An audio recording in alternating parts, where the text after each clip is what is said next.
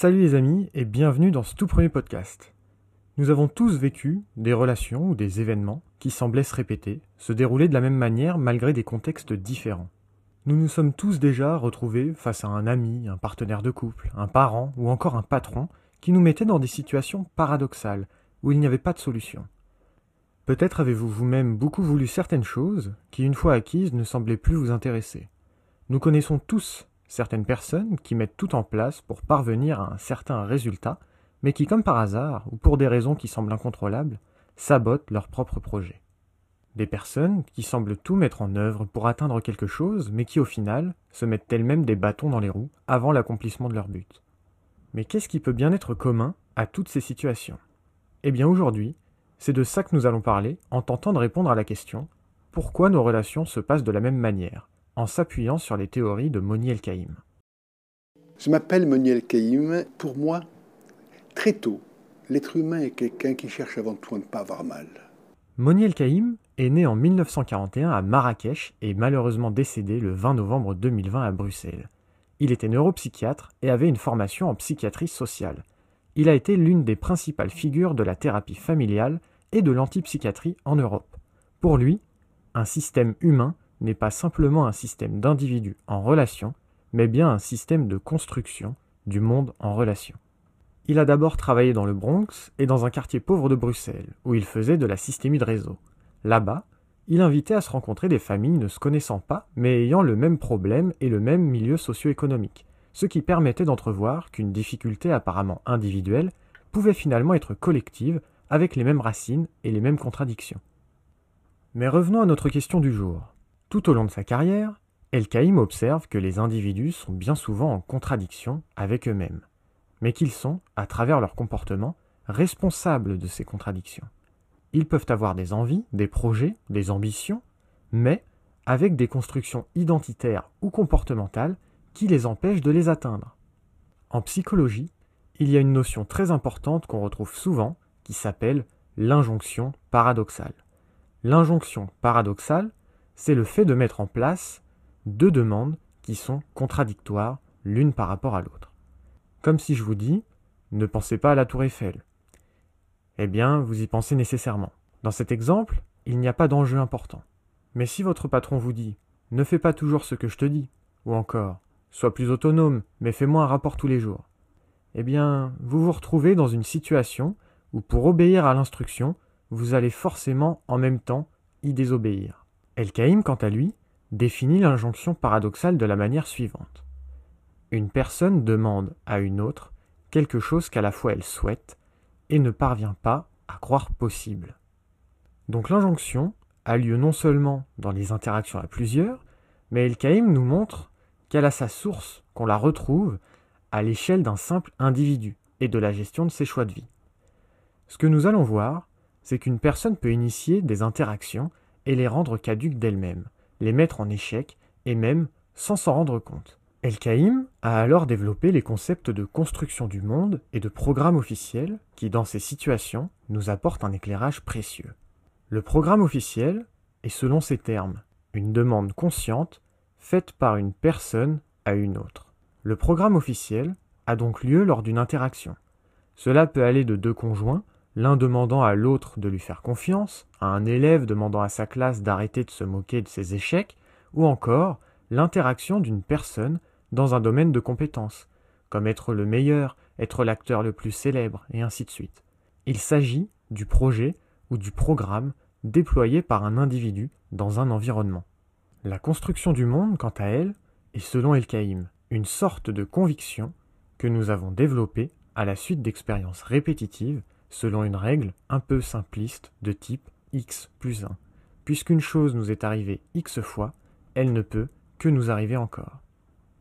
Donc plus 1 représente ici une nouvelle situation en apparence similaire. La construction du monde, ce sont des schémas, des croyances, d'événements qui se sont déroulés de la même manière et qui donnent lieu à une représentation mentale.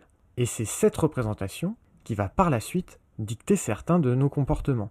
Autrement dit, la construction du monde, c'est une croyance qui est propre à un individu, mais dont il ne se rend pas forcément compte. Par exemple, si j'ai été habitué à ce que mon seul frère ou ma seule sœur soit préféré de mes parents, et donc bénéficie davantage de privilèges dont je ne bénéficie pas. Ma construction du monde, qu'elle soit relationnelle, rattachée au cercle familial ou encore plus globale, pourra être quelque chose comme je passe toujours après les autres, ou bien je suis le second choix. Et puisque cette croyance dicte les comportements, je pourrais mettre en place un mode de vie en accord avec cette construction du monde, comme en ne me manifestant jamais en premier, laissant aux autres la priorité, même quand cela me dérange, etc. Ça peut passer inaperçu, on n'est pas obligé d'être le meilleur dans tous les domaines, mais ça peut devenir plus compliqué si on a certaines ambitions, comme vivre en couple, puisque cela signifie être le premier aux yeux de quelqu'un, passer avant les autres et être une priorité auprès d'une autre personne. Il arrive bien sûr que programme officiel et construction du monde soient concordants, soient en adéquation, comme par exemple une femme qui aurait été élevée par des parents aimants, en tout respect de l'égalité des sexes, tout en lui ayant transmis une certaine ambition, et l'amour du travail. Dans ce cas, la construction du monde serait quelque chose comme je suis une femme et je peux réussir professionnellement. Et le programme officiel, je veux faire une grande carrière dans le monde du travail. Construction du monde et programme officiel peuvent se trouver dans tous les domaines de la vie. Donc ici, sur le plan professionnel, pas de problème. La personne essaiera de se donner les moyens de réussir professionnellement, de croire en elle et ses ambitions, et de se les autoriser, de se permettre des comportements qui vont dans ce sens. Mais si cette femme avait grandi dans une famille valorisant l'amour du travail et la réussite professionnelle, mais marquée par une mentalité patriarcale, d'interaction machiste, le programme officiel serait sans doute resté le même, à savoir je veux faire une grande carrière dans le monde du travail, mais qui aurait été en profonde contradiction avec sa construction du monde, à savoir il est difficile pour une femme de bien réussir dans le monde du travail, voire il est impossible pour une femme de réussir dans le monde du travail. Ou encore plus virulent, une femme n'a pas sa place dans le monde du travail. Et ce qu'Elkaïm observe, c'est que nous suivons notre construction du monde à travers les comportements que nous mettons en place. Et le drame, c'est que personne ne réussit un projet qu'il sabote de lui-même par un comportement inadéquat, voire totalement opposé. Je suis divisé. Je suis divisé entre mon programme officiel et ma construction du monde. Je veux quelque chose que je ne crois pas possible. C'est là que naît le paradoxe entre programme officiel et construction du monde. Et en tant que thérapeute, il peut être intéressant de mettre en lumière, de faire remarquer aux patients leur propre programme et construction, pour qu'ils aient une meilleure compréhension de l'inadéquation de certains de leurs comportements qui sont finalement délétères, qui sont des facteurs d'échec de leur programme officiel, qui viennent même conforter et confirmer leur construction du monde. Mais des fois, la construction du monde est si virulente qu'elle empêche l'aide. Il faut alors, en tant que thérapeute, savoir et pouvoir passer de la construction au programme, et du programme à la construction, comme pour répondre aux deux demandes, aux deux niveaux de l'injonction paradoxale. El-Kaïm donne un exemple. Il raconte qu'une femme vient le voir en consultation. Elle en a marre d'être incomprise, qu'on ne l'écoute pas, et ne se sent pas à sa place. Elle tente d'agir dans ses interactions avec ses amis, ses collègues, son mari, mais rien n'y fait. On ne l'écoute pas. Son programme officiel, c'est alors quelque chose comme Je veux qu'on m'écoute. Mais sa construction du monde ressemble à Je ne peux pas être écouté. De là, plein de comportements sont possibles. Ne plus parler, par lassitude de ce sentiment, ou alors se renfermer et parler de manière banale et superficielle. Ne plus écouter ce que l'interlocuteur répond, puisqu'on a la conviction de ne pas être écouté, mais ce qui vient renforcer ce sentiment. Ou alors, vouloir compenser ce manque d'écoute, et trop parler, jusqu'à ce que l'interlocuteur ne sache plus comment dire stop, et doivent alors arrêter brutalement l'échange. Peu importe, le comportement viendra confirmer la construction du monde. Personne ne m'écoute, je ne peux pas être écouté, on ne m'écoute pas. Cette personne raconte son histoire, et tout à coup, accuse brutalement Elkaïm. Elle a l'impression que lui non plus ne l'écoute pas. Alors El-Kaïm, pour ne pas se retrouver piégé dans l'une seule de ces deux demandes, lui répond Pouvez-vous me parler de la façon dont je ne vous écoute pas? Réponse à première vue étrange, voire contradictoire, mais qui permet de débloquer la situation en respectant à la fois le programme officiel, la volonté d'être écouté, et également la construction du monde, sa croyance, son habitude de ne pas être écouté. Ce qui apparaissait impossible a pu finalement avoir lieu. Depuis cet échange, la patiente vit quelque chose de neuf, quelque chose se débloque. Petit à petit, le dialogue se remet en place. La construction du monde en vient à changer, et le programme officiel aussi. C'est en arrêtant de vouloir sortir du paradoxe que le thérapeute peut faire surgir quelque chose de nouveau. Un autre exemple, fréquemment rencontré par les psychologues, est celui d'un patient disant à son thérapeute qu'il ne peut pas l'aider. C'est un peu la même chose qu'un patient qui vous dit que vous ne pouvez pas le comprendre.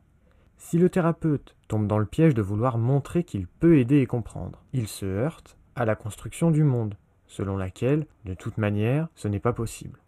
Mais si le thérapeute dit qu'il se limite à l'écouter, lui expliquer pourquoi il ne peut pas comprendre ou aider, s'ouvrant seulement à l'écoute de la construction du monde, alors le patient vit quelque chose de nouveau.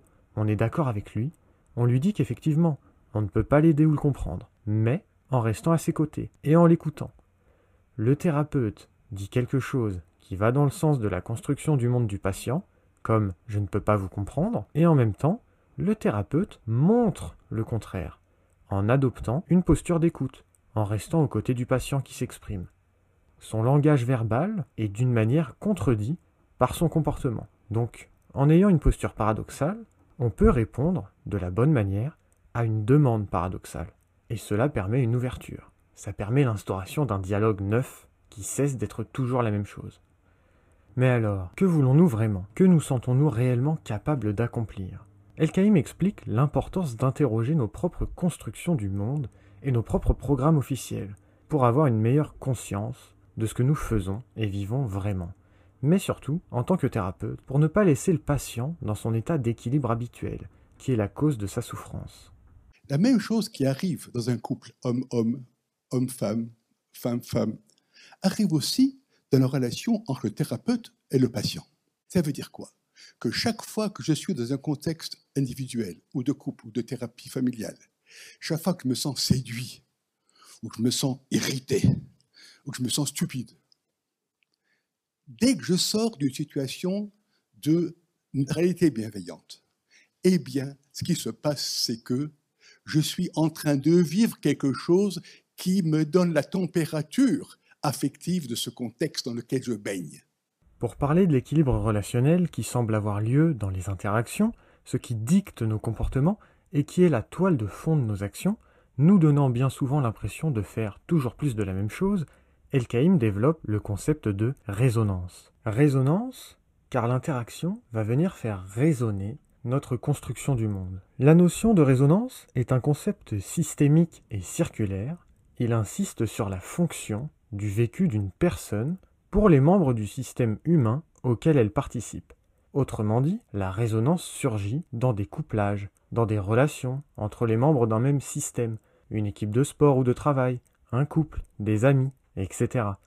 Elle naît dans une construction mutuelle du réel des éléments apparemment anodins apparaissent en fait comme articulés de manière cohérente dans un champ nouveau, mais qui semble se répéter. C'est la conséquence comportementale, l'aspect opératoire, qui a lieu à l'intersection, au croisement des vécus et des subjectivités lors d'une interaction. Tout simplement, la résonance amplifie un ou des éléments de notre histoire, car nous amorçons les nouvelles relations ou interactions en faisant ce que nous avons l'habitude de faire, c'est-à-dire en écoutant notre construction du monde. La résonance n'est pas ce qu'on appelle en psychanalyse le transfert. Le transfert, c'est la reviviscence émotionnelle d'une situation passée à travers quelqu'un de différent. Ce dernier s'apparente plus à la partie simplement affective de la résonance, comme si la résonance était la partie immergée de l'iceberg du comportement en question. Elle participe à renforcer les constructions du monde des membres de l'interaction en appuyant leur comportement et en confortant leur vécu. La résonance est liée à notre vécu et à notre comportement présent, mais la résonance n'est pas non plus réductible à notre vécu ni à notre comportement. Elle dépend également des comportements et des vécus des autres membres de l'actuelle interaction. La résonance se manifeste dans l'interrelation présente car des éléments communs aux différents membres du système en place la permettent. Par exemple, si je me sens rejetant, si j'ai l'impression d'être énervé et d'être poussé à me comporter comme quelqu'un d'ennuyé, qui en a marre de son interlocuteur et de son comportement, Eh bien, dans quelle mesure la personne qui me fait face n'est-elle pas en train de me sculpter pour renforcer sa construction du monde, qui est qu'elle ne peut qu'être rejetée? Mon comportement ira dans le sens de sa croyance et maintiendra l'individu, son comportement et ses croyances sur les relations en état d'équilibre, puisque j'aurai contribué adéquatement à ce rejet. C'est la résonance qui fait que nous nous rendons complémentaires au comportement de l'autre. Mais mes sentiments, donc, m'appartiennent plus en propre. Mes sentiments me décrivent quelque chose qui a une fonction dans le contexte. Alors, je suis stupide Quel plaisir Au lieu de me dire, Moni, t'es vraiment stupide, je me dis, quelle est l'utilité de Moni de devenir stupide dans ce contexte-ci? Ça ouvre des perspectives très différentes. Par exemple, peut-être que les gens ont besoin d'un thérapeute stupide pour ne pas être enquiquiné. Ou si brusquement je deviens irrité, je me dis, tiens, tiens, dans quelle mesure la personne ne m'invite pas à être irrité pour répéter avec elle ce qu'elle connaît bien? Et ainsi ne pas être en danger de changer. Voilà pourquoi nos relations, nos interactions se ressemblent. Si vous souhaitez réussir scolairement ou professionnellement, mais que vos premières tentatives ont été des échecs, à quel point cela va-t-il vous impacter, vous résigner, vous faire baisser les bras et au final vous faire perdre tout investissement et motivation dans vos futurs comportements malgré une volonté de réussite? Si vous voulez une relation amicale ou de couple stable et durable, mais que vous avez été trahi, déçu, abandonné par vos parents, par d'anciennes connaissances, par votre ex, cela risque de vous amener à vous montrer distant, lassé, ennuyé, voire rejetant ou agressif, qui ne sont pas des comportements permettant d'aboutir à une relation saine et viable. Peut-être que vous souhaitez des choses, mais que la vie vous a malheureusement montré ou appris le contraire, et que vous avez fini par croire que c'était impossible. Vous vous êtes alors enfermé dans des comportements de protection, d'évitement, de compensation, qui plutôt qu'être des solutions, ont finalement alimenté le problème et y ont participé, en vous aveuglant des situations nouvelles et différentes dans lesquelles votre projet officiel pourrait être réussi et abouti. Mais tout n'est pas figé ou perdu. Le passé nous façonne, mais ne nous détermine pas. Alors demandez-vous ce qui vous pousse à agir comme ça. Interrogez votre résonance, vos projets officiels et vos constructions du monde. Prenez le temps, faites attention à comment vous agissez et à comment vous poussez les autres à réagir. En éclairant d'une nouvelle lumière le présent plutôt que du nombre passé, vous pourrez tendre vers quelque chose de neuf et de différent. Pour moi, en thérapie, très fréquemment, le patient tente de répéter ce qu'il connaît avec le thérapeute pour conserver sa construction du monde, et le thérapeute, tout en s'alliant au patient, tente de ne pas y entrer pour que le patient inaugure en séance quelque chose d'original qui peut exporter en dehors de la séance. C'est clair pour tout le monde? Parce que ce qui va faire changer les gens, c'est ce qui bouge effectivement.